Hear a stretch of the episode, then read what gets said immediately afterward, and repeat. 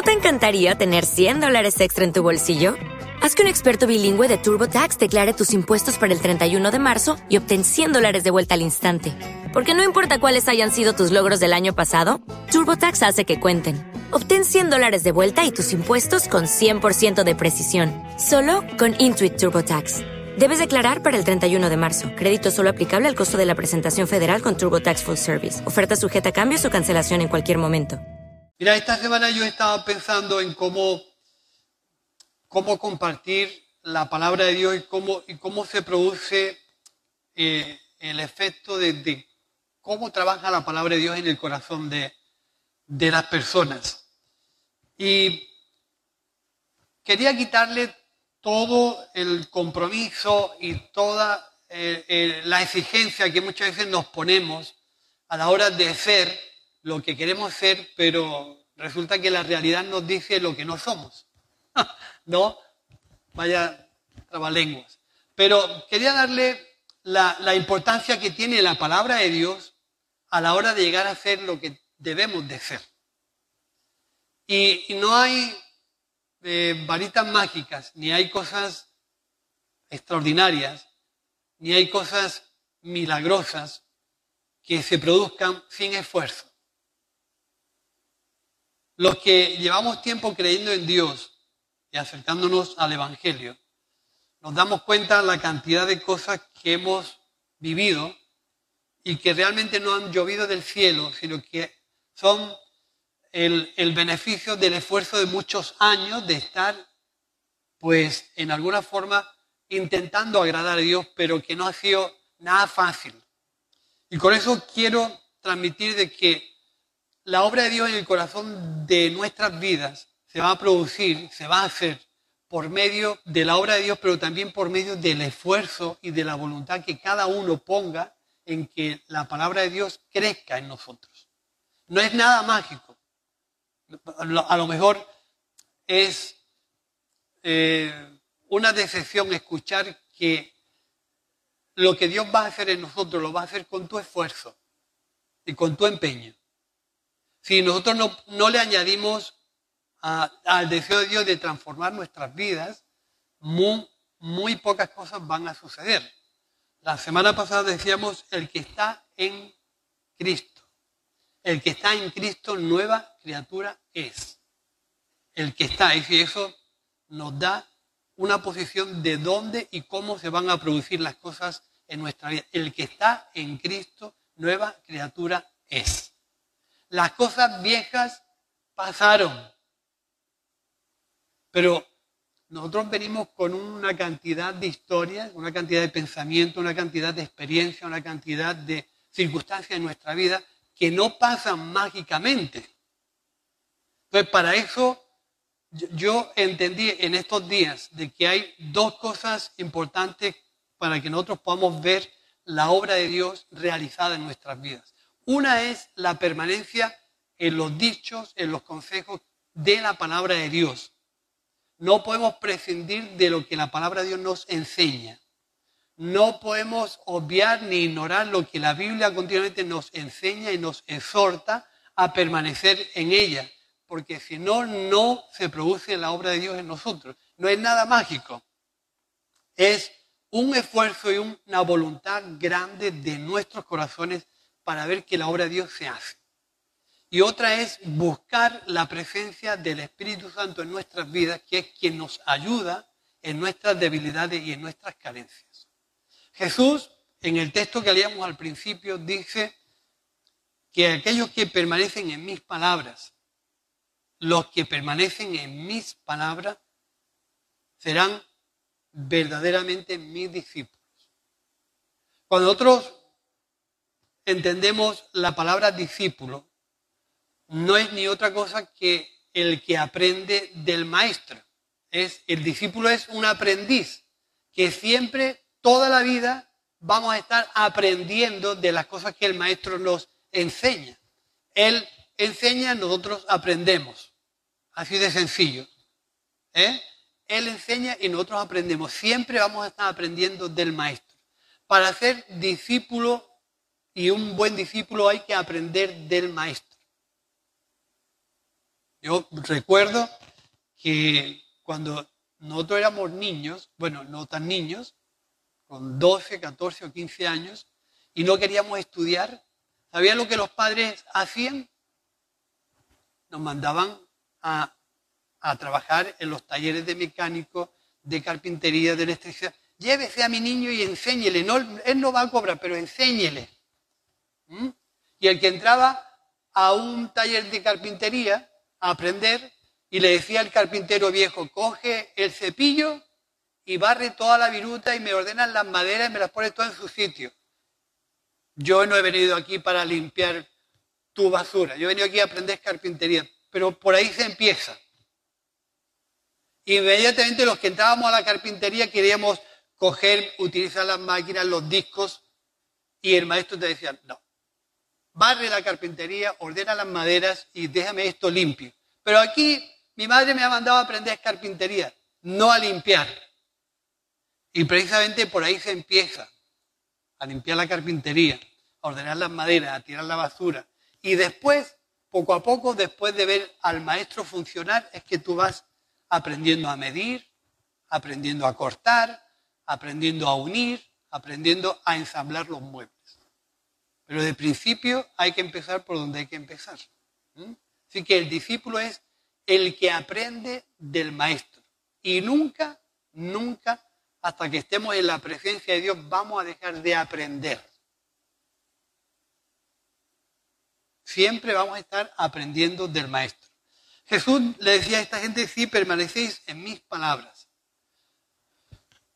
La, la única manera de poder crecer espiritualmente, de poder crecer como persona, de poder crecer en nuestra madurez, es permanecer en las enseñanzas de Jesús. No hay otra forma. Yo lo puedo ya avanzar. No hay otra forma de entender a Dios que permanecer en sus dichos. Si no, el Señor no lo hubiera dicho, pero esto es lo que hay. Para aprender a ser buenos discípulos hay que aprender del Maestro hay que aprender de la palabra de Dios, hay que reflexionar en la palabra de Dios, hay que meditarla, hay que obedecerla, hay que permanecer en ella. ¿Por qué? Porque, como decíamos la semana pasada, el que está en Cristo, y estar en Cristo no es ni más ni menos que permanecer en sus dichos, pero que sus dichos permanezcan en nuestro corazón.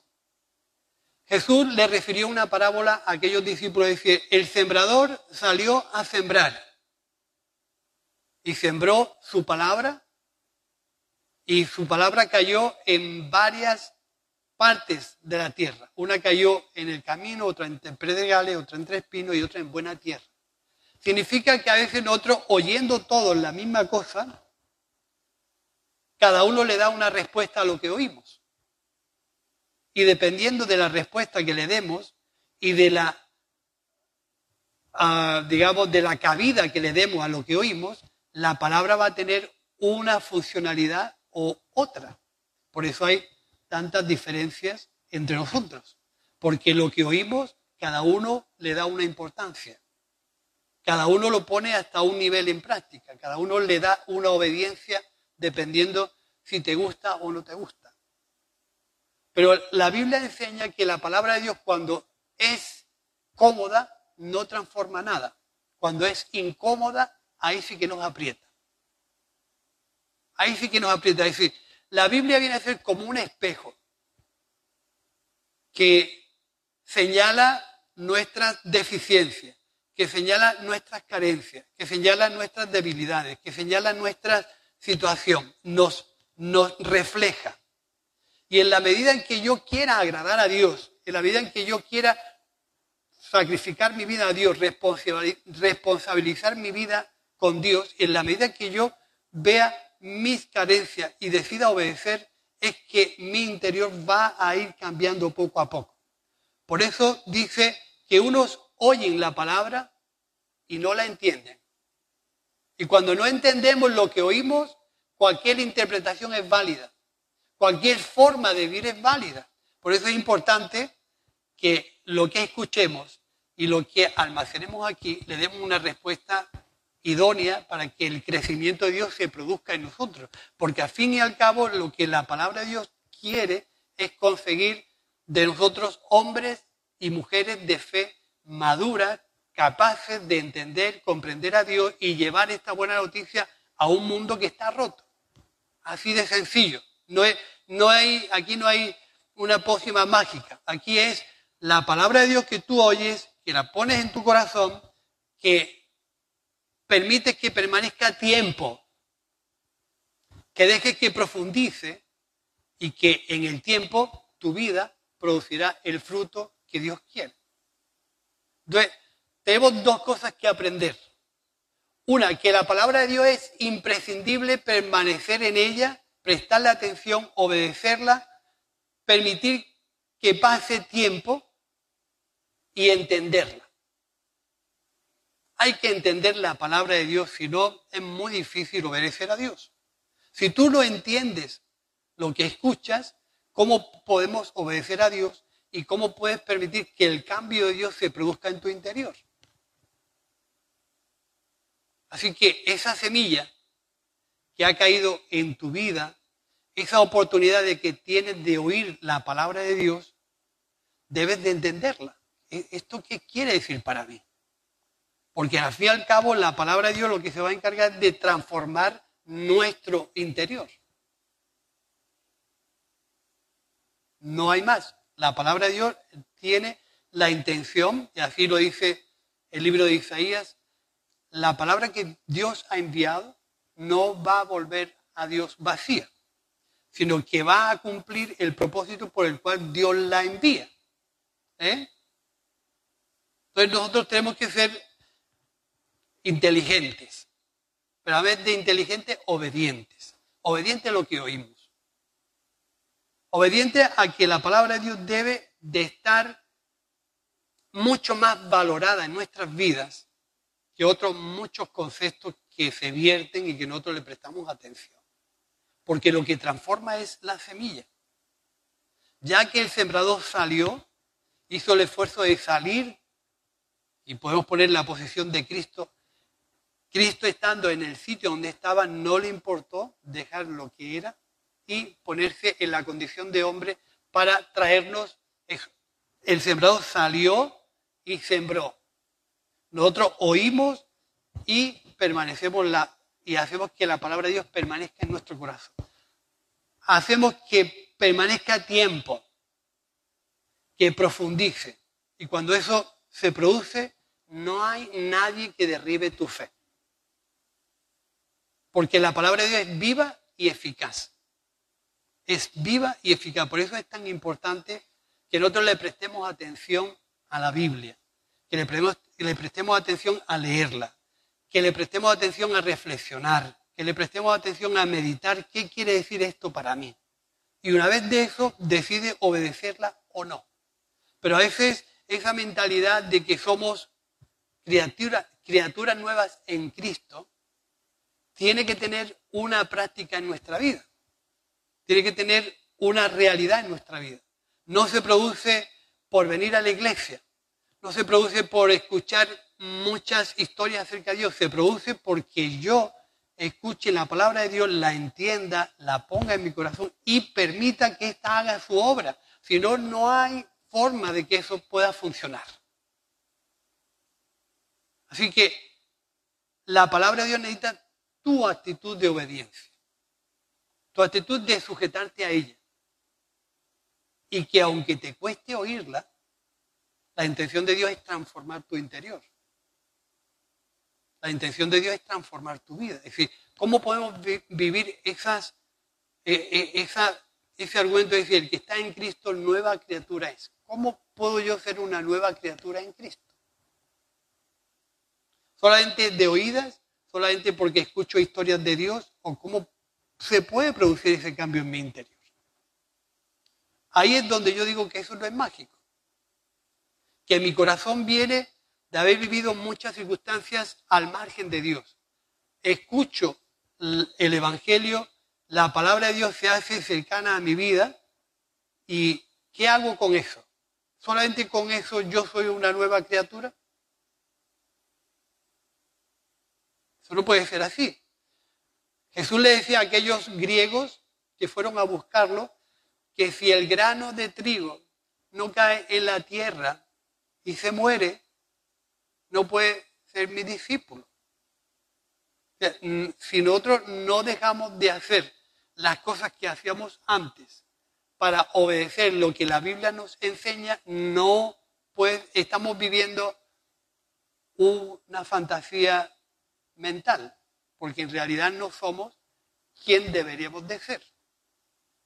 Entonces, para que yo sea lo que Dios quiere que yo sea, tengo que aplicar los consejos del maestro a un aprendiz que comienza a caminar en las leyes de Dios, en los asuntos de Dios, para que yo pueda ser una persona nueva. Si no, esto no es milagroso. Créeme, eso no es milagroso. Hay que batallar continuamente con ese espejo que es la palabra de Dios que me está continuamente denunciando, está denunciando cómo soy, está denunciando mis carencias, está denunciando mis debilidades, está, está denunciando mi pecado y me invita que la única puerta de acceder, de crecer, de desarrollar mi vida, de poder ser mejor, es obedecer lo que la palabra de Dios me enseña. Si no, no hay, aquí decimos, no hay tu tía. Aquí no hay, no hay quien, quien cambie. Por eso es importante cuando Pablo habla en, el capítulo 4 del libro, de la carta a los Efesios y, vuelve a usar la misma manera. Es decir, dicen Romanos, ruego, ruego por la misericordia de Dios. Eh, estaba tan convencido en su interior cómo debíamos de caminar que rogaba a Dios que nuestras conciencias tomaran ese consejo. Yo ruego a Dios, ruego a Dios por la misericordia de Dios que esto suceda así. Y luego en Efesios vuelve a decir lo mismo. Dice, ahora les pido de parte del Señor Jesús que ya no vivan como los que no conocen a Dios, pues ellos viven de acuerdo con sus tontas ideas, dice esta versión. si está bien expresado o no. Dice, ahora le pido de parte del Señor Jesús que ya no vivan como los que no conocen a Dios. Digamos que nuestra fe tiene que subir un nivel de exigencia más. Digamos que el nivel de, de responsabilidad y sacrificio y de entrega a Dios tiene que subir un peldaño más. Para que lo que tenemos que ver podamos verlo. Para que lo que tengamos que discernir podamos discernirlo. Si no es imposible. La obra de Dios necesita que subamos un nivel de responsabilidad más. Eso no quiere decir que nosotros tengamos que cargar con lo que no debemos o podemos hacer, sino significa acudir a la ayuda del Espíritu Santo, no solamente a la palabra. Porque fíjate, yo, yo pienso, ¿cómo quedaron aquellos pobres discípulos, aquellos pobres gente que ven a Jesús de ser crucificado? Que ven a Jesús que se les va, que sus ilusiones y sus expectativas se funden por los suelos y se encuentran en aquel aposento alto orando sin saber qué va a pasar con ellos. El maestro se les fue, todos eran ignorantes, todos eran indefensos, no sabían cómo manejar una situación tan compleja. Y de buena primera dice, el Espíritu Santo cayó sobre ellos y los llenó. Los llenó de poder, los llenó de vigor, los llenó de fuerza, los llenó de esperanza, los llenó de todo lo que necesitaban gente ignorante, que no sabían nada de lo que iba a suceder en los años posteriores. Pero fueron llenos del Espíritu Santo y con toda valentía hablaban y predicaban la palabra de Dios. Y dice el libro de los Hechos, dice, estos que trastornan el mundo entero han llegado hasta aquí. ¿Estos quiénes son?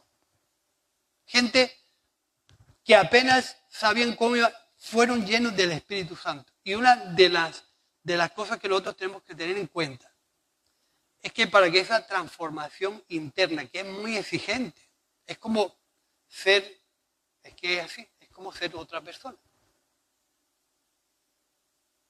Esa, ese cambio interno, si no buscamos a Dios en oración y buscamos a Dios en la intervención del Espíritu Santo, esa exigencia es un imposible.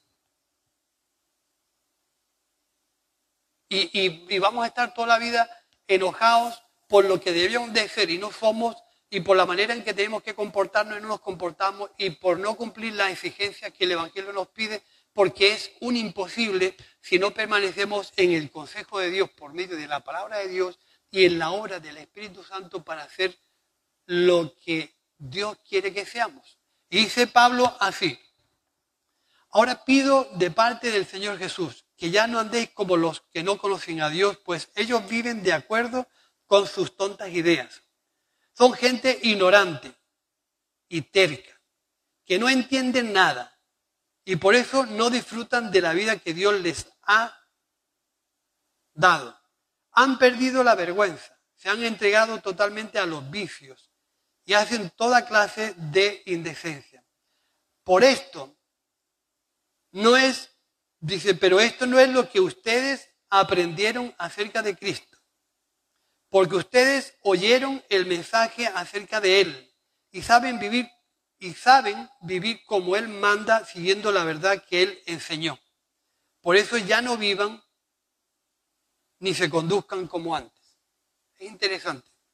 Dice, pero esto no es lo que ustedes aprendisteis acerca de Jesús que Pablo le está exigiendo a la iglesia en Efeso que la manera de glorificar y de honrar a Dios no es vivir en las costumbres o en las formas o en las maneras que antes vivían. Porque no es lo que oímos de Cristo. No es lo que escuchamos de Él. Dice otra versión, si de verdad oísteis y fuisteis por Él enseñados, si de verdad oíste y fuiste por él enseñado en cuanto a la pasada manera de vivir, despojado del viejo hombre que está viciado según las costumbres del mundo. ¿Os acordáis que hace... Yo no he pisado pero aquí no hay ningún. Fijaros que estábamos hablando de que hay un mundo de luz y hay un mundo de tinieblas. Hay unas normas en el mundo de la luz y unas normas en el mundo de las tinieblas. Y para servir en alguna forma al reino de la luz, tenemos que dejar las viejas formas, las viejas conductas, las viejas maneras. Y esto es una exigencia que para nosotros físicamente y humanamente es imposible. Es, yo os lo puedo decir, es imposible. Si no buscamos en una intencionalidad sana la intervención del Espíritu Santo sobre nuestras vidas es imposible que nosotros podamos hacer la obra de Dios. Imposible.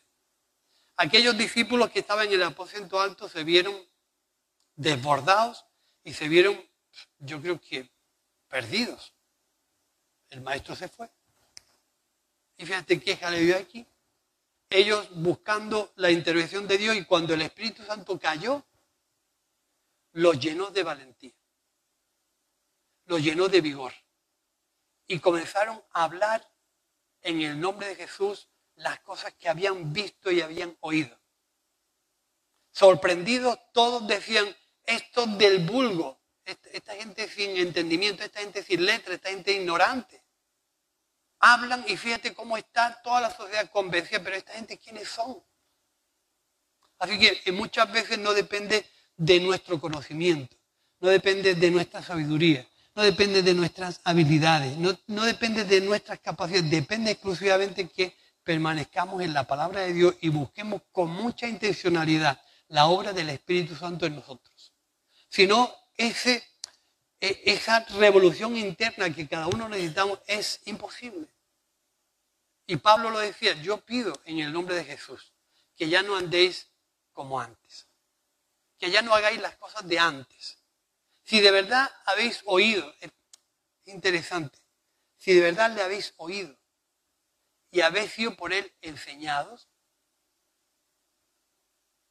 habéis oído y habéis sido por él enseñados en cuanto a la pasada manera de vivir, despojados del viejo hombre. y revestidos del nuevo que está creado según Dios. O sea, que hay un hombre que está creado según las formas y las costumbres del mundo, que no puede producir más que de lo que está hecho. Y hay un hombre nuevo o una mujer nueva creada según Dios que tiene que producir otro fruto y que tiene que andar en otras formas. Y esto es, no, no hay otra forma de entenderlo. Nosotros hemos creído en Dios, por lo tanto tenemos que producir las obras de Dios. Nosotros hemos sido llenos de Dios, por lo tanto tenemos que producir las obras de Dios. Y andar, como dice Pablo, en una vida nueva.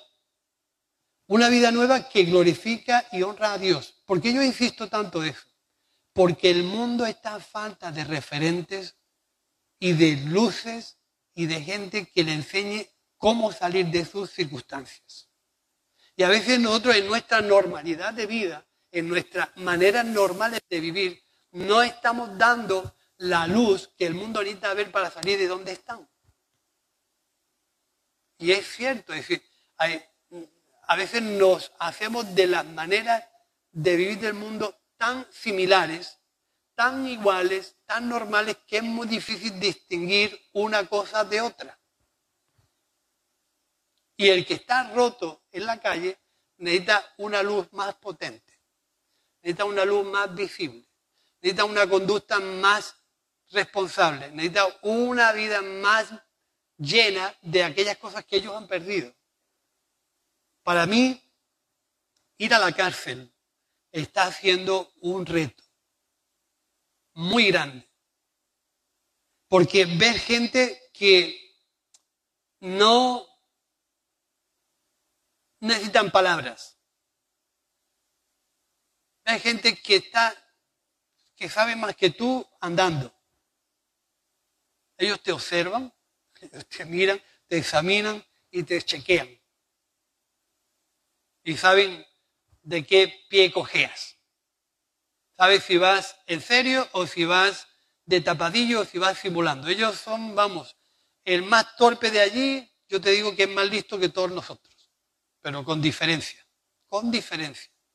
Entonces, cuando tú vas con un mensaje para invitarlos a que sus vidas sean transformadas, las palabras a ellos no les sirven. Tiene que haber algo que toque, como ellos dicen, hoy Dios está tocando mi patata. Al corazón le dicen patata. Hoy Dios está tocando mi patata. Y lloran y se arrepienten y cantan. Tú dices, es algo diferente. Nosotros, la iglesia del Señor, nuestra vida, nuestra familia, es decir, cuando Pablo dice este tipo de cosas es porque hay una necesidad grande en un mundo roto de que nuestras vidas no sean normales. Pero parece que estamos exigiéndonos un, un reto o nos estamos exigiendo algo que nos tiene, como yo digo, nos tiene vencidos. Pero siguiendo las pautas que la Biblia nos enseña, esto es más fácil de lo que nosotros pensamos. Porque la semilla, cuando cae en la tierra, no tiene que hacer nada. Hay una obra que le pertenece a Dios y hay un trabajo que nos pertenece a nosotros.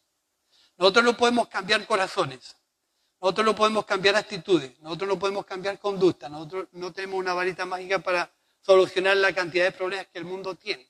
Solamente debemos de hacer lo que el Evangelio a nosotros nos exige como creyentes, vivir en Cristo permanecer en su palabra, no dejar de buscar la intervención del Espíritu Santo para que lo que Dios tenga que hacer pueda hacerlo. El que está en Cristo, nueva criatura es. Y el mundo no necesita otra cosa.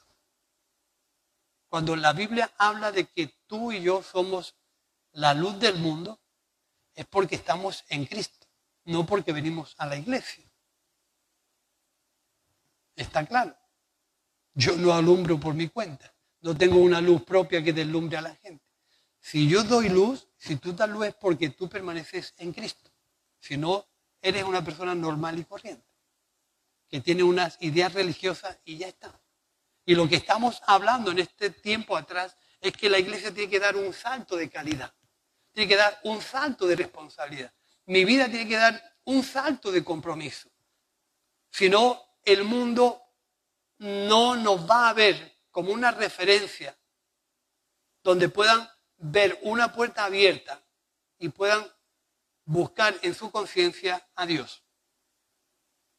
Y tú eres un referente que Dios ha permitido que el Evangelio llegue a tu vida, pero no de casualidad. Tú eres un referente que Dios va a usar para que otros conozcan y se acerquen a Cristo. Y en ese plan estamos. Decía Pablo, como corresponde a personas que Dios ha vuelto a crear. O sea que la actitud que el Evangelio nos pide a nosotros corresponde a personas que Dios ha vuelto a crear. En esa vida nueva que el Evangelio nos exige. Una persona que ha vuelto a ser creada. Con lo cual las cosas viejas, nuestras mentalidades, nuestras conductas, que a veces nos juegan muy malas pasadas, que a veces nos argumentan desde rincones muy equivocados. La única manera de ser un referente vivo al mundo de hoy es permanecer en Cristo. Que sus principios permanezcan en nosotros. Que sus consejos nosotros los tengamos en cuenta que continuamente acudamos a Dios si estamos en la voluntad de Dios o estamos en otro tipo de historias. Porque el mundo necesita referentes, necesita lumbreras que puedan enseñarle el camino de cómo salir de sus circunstancias oscuras, de sus circunstancias entenebrecidas, que es ni más ni menos que una mente con falta de luz. Una persona que está entenebrecida es una persona que le falta la luz. Y nosotros hemos dejado de ser personas con falta de luz. Ahora la luz de Dios está en nosotros. ¿Sí? La luz de Dios está en nosotros. Por lo tanto, no podemos dar una calidad de luz de 110, sino de 120 como mínimo, de 220 como mínimo que la gente pueda verte como un referente. Y esa es mi carga en este tiempo. Mi carga en este tiempo es esa. ¿Cómo presentarle al mundo un evangelio que transforme sus corazones? ¿Cómo presentarle al mundo un evangelio que renueve sus vidas? ¿Cómo presentarle al mundo un evangelio que puedan apreciar lo de Dios antes que lo que el mundo les ofrece? cómo hacer una referencia muy clara del valor de las cosas de Dios. Nosotros no podemos estar variando de argumentos de un día para otro, como decía Groucho Marx. Estos son mis principios. ¿Sabes lo que decía, no? Estos son mis principios. Pero si no te gusta, tengo otros. Eso no puede ser en nuestra vida. No puede ser, porque el mundo está a falta de referencia. Y mi anhelo en este tiempo es pedirle a Dios de todo corazón. Como decía Pablo a los Efesios, pido a Dios en el nombre de Jesús que la iglesia sea un referente, una entidad, que mi vida sea una persona que brille y pueda glorificar a Dios con mi vida y con mi conducta. Que trate por todos los medios de no mezclar los deseos y las aficiones del mundo en mi vida de tal manera que me hagan ser una persona muy normal donde no se perciba quién soy. Aquella gente de Antioquía le dijeron por, mi por primera vez cristianos, porque lo escuchaban de hablar exactamente como los principios. Le llamaron cristianos porque sus conductas y sus formas eran las de Cristo. No sé cómo distinguir nuestra vida en un mundo como el de hoy. Tengo mis dudas. ¿Qué hacer con mi vida en un mundo como el de hoy, lleno de tantísimos argumentos, tantísimas ideas? Y no me se ocurre otra cosa, decir, si algo me tiene que producir fiabilidad y confianza y seguridad, es por lo menos obedecer lo que la palabra de Dios me pide, permanecer. Para ser un buen discípulo, permanecer. Estar quieto ahí y dejar que Dios haga. Si veo que tengo tanta imposibilidad y tantas carencias y tantas debilidades, hay que buscar la obra del Espíritu Santo en nosotros para que de alguna forma mi vida sea transformada y no tenga que ser más que alumbrar. Solamente alumbrar y permitir que la gente que me vea, que esté alrededor de mí, pueda fijarse en mí como alguien que tiene algo que compartir. Y ese es un reto. De verdad que yo tengo esa carga en mi corazón. Eso es un reto para mí. Y por eso, en este último tiempo, el, poder invitarte a decir, predica, habla, evangeliza, proclama, habla de Jesús. Si no tienes fuerza, ponte a buscar a Dios. Si no tienes esperanza, ponte a buscar a Dios. Si no tienes ilusión, ponte a buscar a Dios, porque todo proviene de Dios. Y no nos podemos morir en nuestras debilidades, sino que hay que buscar la fuerza de Dios. Y, y Efesios está lleno de cosas que dice, que dice exactamente eso. Fortaleceos en Dios y en el poder de su fuerza, para que habiendo guardado el día malo, permanecéis firmes. Pero la iglesia no puede perder la fuerza de la predicación. La iglesia no puede perder la, ilusión por hablar de Jesús. Nuestra vida no puede permanecer inerme sin hablar de Jesús, porque es nuestra gran comisión. Es convertirse en una vida que luce a Dios en tu vida, que, que, hace que Dios brille en tu vida en donde tú estás. Y ese es mi miedo. Yo no me da miedo, no me da temor reflejarlo. Mi miedo es que la iglesia pierda la capacidad de predicar. Porque para hacer una iglesia atractiva, donde nos podamos juntar 500 personas, hay métodos y formas de llenar la iglesia. Pero no es el plan de Dios. El plan de Dios es que la iglesia se convierta en el grupo de personas con conocimiento o sin conocimiento, con inteligencia o sin inteligencia, con capacidad o sin capacidad. Se convierte en el grupo de personas que habla, testifica y comisiona el Evangelio a aquella gente que está lejos de Dios aunque no tengas ni idea cómo hacerlo, pero por eso yo en esta mañana te estoy invitando a que busques a Dios, que busques a Dios de todo corazón y que esto que Pablo nos enseña aquí dice, por esto, mis amados hermanos, ya no deben mentirse unos a otros. Todos nosotros somos miembros de un mismo cuerpo. Así que digan siempre la verdad. Si se enojan, no permitan que eso nos haga pecar. El enojo no debe durarles todo el día, ni deben darle lugar al diablo. Quienes antes fue ladrón, deje de robar. Y ahora trabajen bien y con sus propias manos. Así tendrán dinero para ayudar a las personas más necesitadas. No digan palabras no digan malas palabras. Al contrario, digan siempre cosas buenas que ayuden a los demás a crecer espiritualmente. Por eso es muy necesario.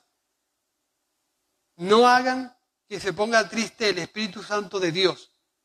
Es como un sello de identidad que Dios puso en ustedes para reconocerlos cuando llegue el día que para siempre serán.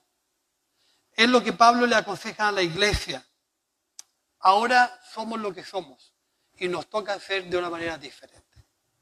Yo, yo, yo siento cansado, pero es lo que me sale del interior. No puedo dejar de permitir en mi mente el que pasemos sin ser conscientes de lo que hay. Desde mi perspectiva, ¿eh?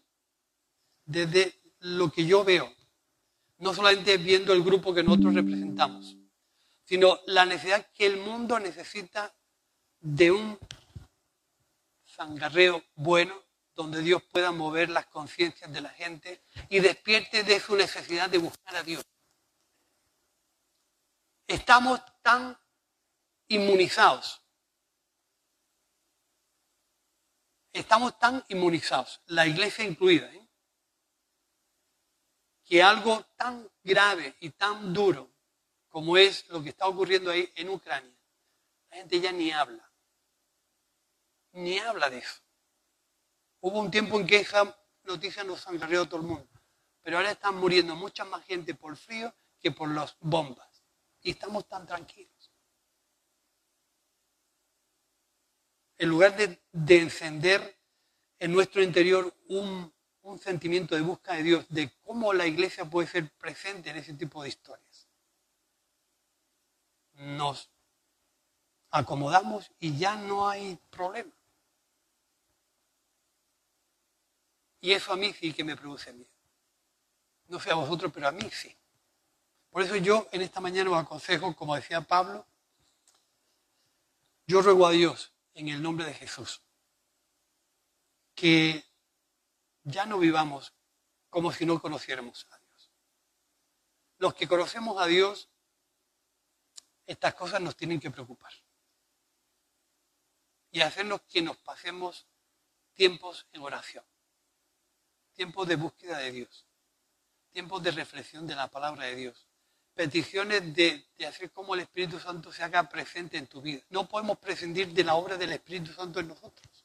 No podemos prescindir, porque si no, la evangelización no se puede producir. Y yo te quiero echar esa carga porque la tengo yo y la quiero compartir. Quiero que busquemos a Dios en oración. Quiero que busquemos la intervención del Espíritu Santo y quiero que la palabra de Dios forme la base principal del consejo de nuestra vida. Hay muchas historias que van a intentar llenar tu mente de otros argumentos, pero lo que nos va a hacer conocer y comprender a Dios es la palabra. No hay más. Yo lo quiero dejar aquí. Y quiero que podamos estar orando y pidiendo a Dios que podamos ser lo que queremos ser con la obra y el trabajo de Dios en nuestras vidas. Nos ponemos en pie y oramos. Hello, it is Ryan, and we could all use an extra bright spot in our day, couldn't we? Just to make up for things like sitting in traffic, doing the dishes, counting your steps, you know, all the mundane stuff. That is why I'm such a big fan of Chumba Casino. Chumba Casino has all your favorite social casino style games that you can play for free anytime, anywhere with daily bonuses. That should brighten your day a little. Actually, a lot. So sign up now at ChumbaCasino.com. That's ChumbaCasino.com. No purchase necessary. VGW. Void were prohibited by law. See terms and conditions. 18 plus.